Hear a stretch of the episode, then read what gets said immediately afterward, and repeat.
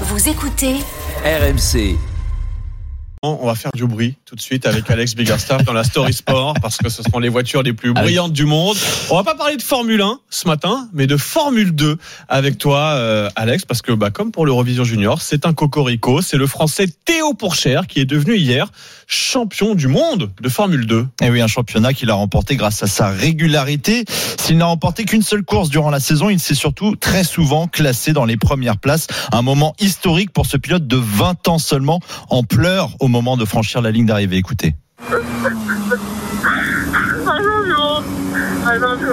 Je vous adore, je vous aime tous. Il parle à son écurie. Et vous serez pour toujours dans mon cœur.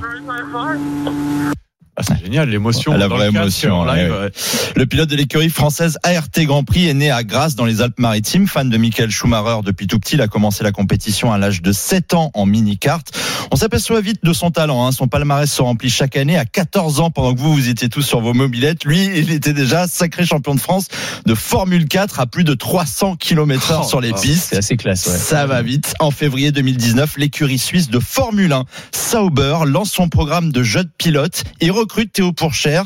Quatre ans plus tard, il est le troisième Français à devenir champion de Formule 2 après Romain Grosjean et Pierre Gasly. Oui, d'ailleurs, quand on regarde le palmarès de la F2, de la Formule 2, on a des noms comme Lewis Hamilton ou Charles Leclerc. Est-ce que ça veut dire que on va bientôt voir euh, Théo Pourchère en Formule 1 Alors pas pour tout de suite. Avant sa dernière course, le Français a assuré à RMC Sport qu'il serait toujours pilote de réserve pour l'écurie de Formule 1 Sauber, mais faire du simulateur ou juste quelques séances d'essai en F1, c'est pas suffisant pour lui. Il se sent prêt. Écoutez. C'est mon rêve, mais il faut être extrêmement patient. L'opportunité, je sais qu'elle viendra un jour, mais bon, on essaye de voir ce que je peux faire avec mon entourage l'an prochain. Je veux rouler, je suis jeune, je sais que j'ai les capacités pour aller plus Mm. loin. J'aimerais faire quelque chose qui me prépare à aller en Formule 1 en 2025. Il est en tout cas en discussion avec des championnats pour l'aider à faire le grand saut à l'horizon 2025, comme le championnat japonais avec la Super Formula ou encore l'IndyCar, ce qui se fait de mieux aux États-Unis et qui est bien plus médiatisé.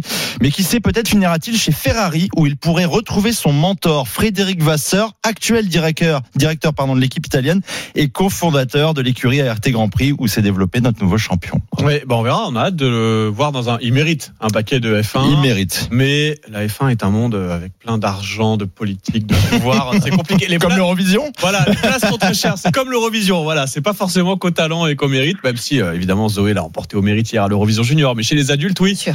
ça peut, ça, ça peut être très politique. Et ben en Formule 1, c'est pareil, mais c'est tout ce qu'on souhaite euh, retrouver Théo Pourchère, avoir un troisième Français dans un baquet de F1.